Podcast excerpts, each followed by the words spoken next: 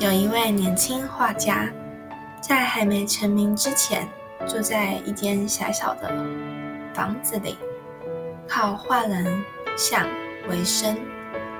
有一天，有一个妇人经过，看到他的画工很细致，很喜欢，便请他帮忙画人像。双方约好的酬劳是一万元。一个星期之后，人像完成了。妇人依约定来拿画。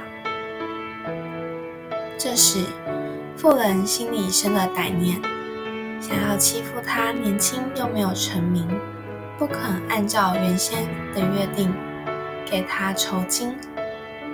妇人心中想着：画中的人像是我，这幅画如果我不买，那么也绝对不会有人买。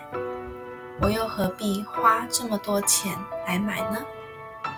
于是富人赖账，他说他只愿意花三千元买这幅画。青年画家傻住了，他从来没有遇过这种事，心里有点慌，花了许多唇舌向富人据理力争，希望富人能遵守约定。做个有信用的人，但富人说：“你别再啰嗦了，我只愿意花三千元，卖不卖呀？”年轻的画家知道富人是故意的，心中愤愤不平。他以坚定的语气说：“不卖，我宁可不卖这幅画，也不愿受你的屈辱。”今天你失信毁约，将来一定要你付出二十倍的代价。笑话，二十倍是二十万耶！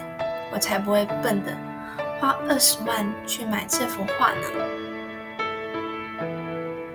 青年画家说：“那么我们就等着瞧吧。”经过这一件事情的刺激之后，画家搬离了这个伤心地。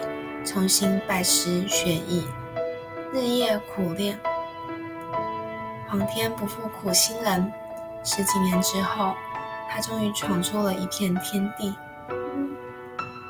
成为一个知名的人物。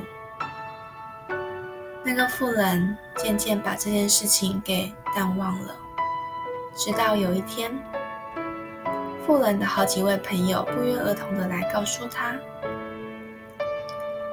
好友啊，有一件事情好奇怪哦。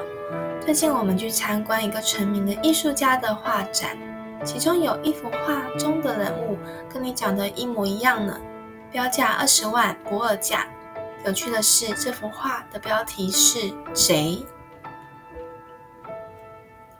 富人好像被人当头棒喝，他想起了十几十多年前那画家的事情。眼看这件事情对自己的名誉损害、损伤实在是太大了，于是他只好低头把那幅画给买回来。